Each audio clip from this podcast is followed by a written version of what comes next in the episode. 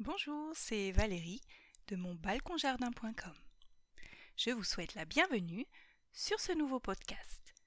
Aujourd'hui, je voudrais vous parler de trois astuces pour avoir un balcon facile à entretenir.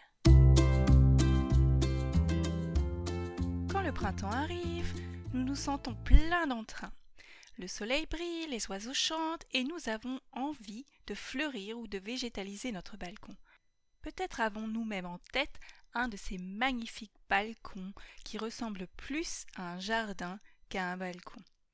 Alors c'est décidé, un petit tour à la jardinerie et hop, le balcon est tout joli. Oui mais voilà, après quelques semaines ou quelques mois, on s'aperçoit que d'avoir un balcon bien fleuri et bien vert, c'est du travail. Toutes ces plantes, pour être jolies et pour rester esthétiques, elles ont besoin d'entretien pour garder leur forme et leur bel aspect. Les fleurs ne fleurissent plus, les légumes ne poussent plus. Vous reconnaissez cette erreur? En tout cas, moi je l'ai commise. Alors, pour ne pas tomber dans ce piège, je vous propose aujourd'hui trois astuces indispensables à connaître pour avoir un balcon facile à entretenir.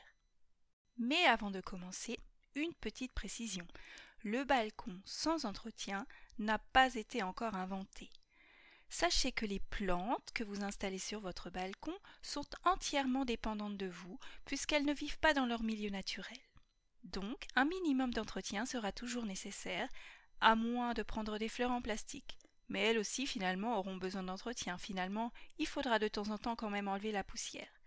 Alors, si vous tenez à avoir un balcon jardin, sachez qu'il faudra investir dans un minimum d'entretien, donc pensez à aménager votre balcon en connaissance de cause. Passons donc à la première astuce, c'est de choisir des plantes adaptées. Et oui, là c'est vraiment mon sujet préféré, le choix des plantes. Je n'insisterai jamais assez sur ce point. Le choix des plantes, c'est essentiel pour réussir l'aménagement de son balcon c'est le gage de réussite. Mais ça veut dire quoi des plantes adaptées Ça veut dire qu'il faut prendre des plantes adaptées aux conditions climatiques régnant sur votre balcon, mais aussi à l'exposition de votre balcon.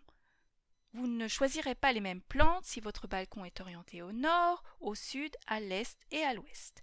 D'ailleurs, à ce sujet, je vous invite à consulter un autre podcast sur mon balconjardin.com. La deuxième chose est que ces plantes que vous allez choisir devront être adaptées à la culture en pot, qui est différente de la culture en pleine terre. En choisissant les bonnes plantes, elles seront automatiquement en meilleure santé et auront besoin de moins de soins. Par ailleurs, vos plantes, si elles sont bien choisies, ne seront plus une proie facile pour tous les nuisibles. En choisissant des plantes adaptées sur votre balcon, il sera plus facile à entretenir. L'astuce numéro 2, c'est le choix des plantes. L'astuce numéro 3, le choix des plantes. Non, bon, je rigole. Mais c'est vraiment très important et j'aimerais vraiment insister sur ce point. C'est le gage de la réussite. La deuxième astuce, la vraie cette fois, c'est de réduire la corvée d'arrosage. Donc il faut bien penser à l'arrosage en installant ses plantes sur son balcon. En effet, à mon avis, l'arrosage est la tâche la plus contraignante quand on a un balcon-jardin. Il faut y penser et j'aimerais ici vous donner quelques pistes de solutions que vous pouvez combiner entre elles à volonté. La première concerne à nouveau le choix des plantes, c'est de choisir des plantes que j'appelle des plantes chameaux. Euh, ce sont des plantes résistantes à la sécheresse et qui n'ont pas besoin d'être euh, arrosées nuit et jour, je dirais. Donc pensez par exemple aux aromates méditerranéens, aux sédums, aux succulentes ou bien encore à certaines variétés de d'euphorbes, pas toutes, les achillées ou certaines graminées comme les stipas ou la fétuque qui ont besoin de peu d'eau. Deuxième idée, deuxième piste, c'est de trouver un système d'arrosage qui vous convient. Alors, il existe des systèmes très simples, comme les cônes en terre cuite, par exemple, ou les Oya, qui fonctionnent par capillarité, ce sont vraiment des systèmes très basiques mais qui fonctionnent très bien, jusqu'à l'arrosage automatique au goutte à goutte. Réfléchissez-y. La troisième idée est de pailler le sol. Alors le paillage, c'est l'arme secrète du jardinier.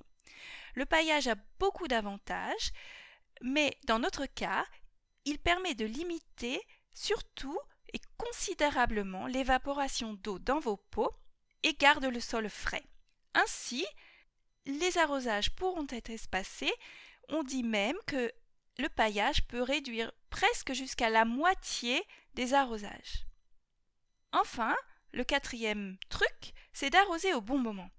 Évitez d'arroser aux heures les plus chaudes de la journée, ou même en plein soleil. À ce moment-là, l'eau va s'évaporer et vous aurez besoin d'arroser beaucoup plus vite. Donc, en été, on arrose de préférence tôt le matin ou le soir. Et s'il se met à pleuvoir, profitez de cette manne, laissez la nature faire le travail à votre place, pensez tout de même à vider les soucoupes après l'averse et à protéger les plantes qui n'aiment pas avoir leur feuillage mouillé. La troisième astuce pour ne pas passer des heures et des heures à entretenir son balcon, c'est de miser sur les vivaces. Que vous soyez plutôt adepte du balcon d'agrément ou du balcon potager, il existe toujours une vivace faite pour vous. Alors attention, cela ne veut pas dire que votre balcon n'aura pas du tout besoin d'entretien. Même les vivaces ont besoin de quelques soins. Comme je l'ai dit au début de ce podcast, les plantes sont entièrement dépendantes de vous. L'espace dans un pot est très limité et le sol n'est pas aussi vivant qu'en pleine terre.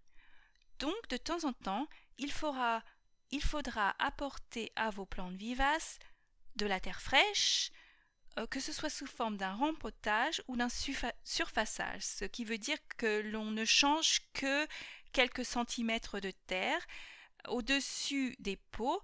Cela concerne entre autres euh, les contenants les, les contenants les plus grands et les plantes qu'on ne peut plus rempoter parce qu'elles sont trop grandes. Cependant, là aussi, il existe quelques astuces pour espacer ces travaux. La première, c'est de choisir un substrat de bonne qualité. Choisissez un bon terreau de marque adapté aux besoins de vos plantes. C'est extrêmement important. Ce terreau donnera à vos plantes pour un certain temps les éléments nutritifs dont ils ont besoin. Ensuite, quand ces éléments seront entièrement utilisés, il faudra apporter de l'engrais, mais en général, cela suffit pour au moins quelques semaines, voire quelques mois. Par ailleurs, un terreau de qualité ne perdra pas sa structure aussi vite qu'un terreau de mauvaise qualité. Ainsi, les qualités drainantes ou les qualités de rétention d'eau de ce substrat seront conservées plus longtemps et vous n'aurez pas besoin de rempoter aussi souvent.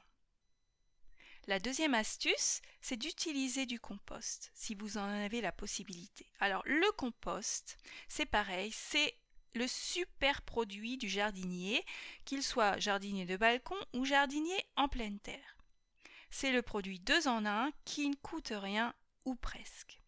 Alors non seulement le compost nourrit les plantes, il apporte les éléments nutritifs nécessaires, mais en plus il a l'avantage d'améliorer la structure du sol, du substrat dans vos pots.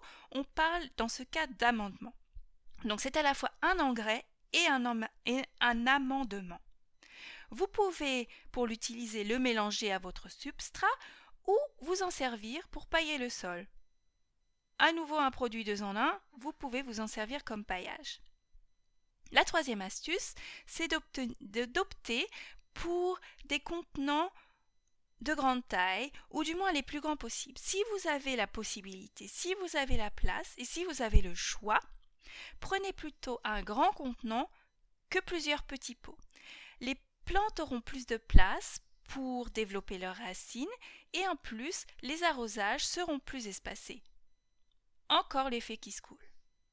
La bonne nouvelle, c'est qu'il existe un choix immense de plantes vivaces, que vous n'aurez donc pas besoin de semer ou de planter tous les ans.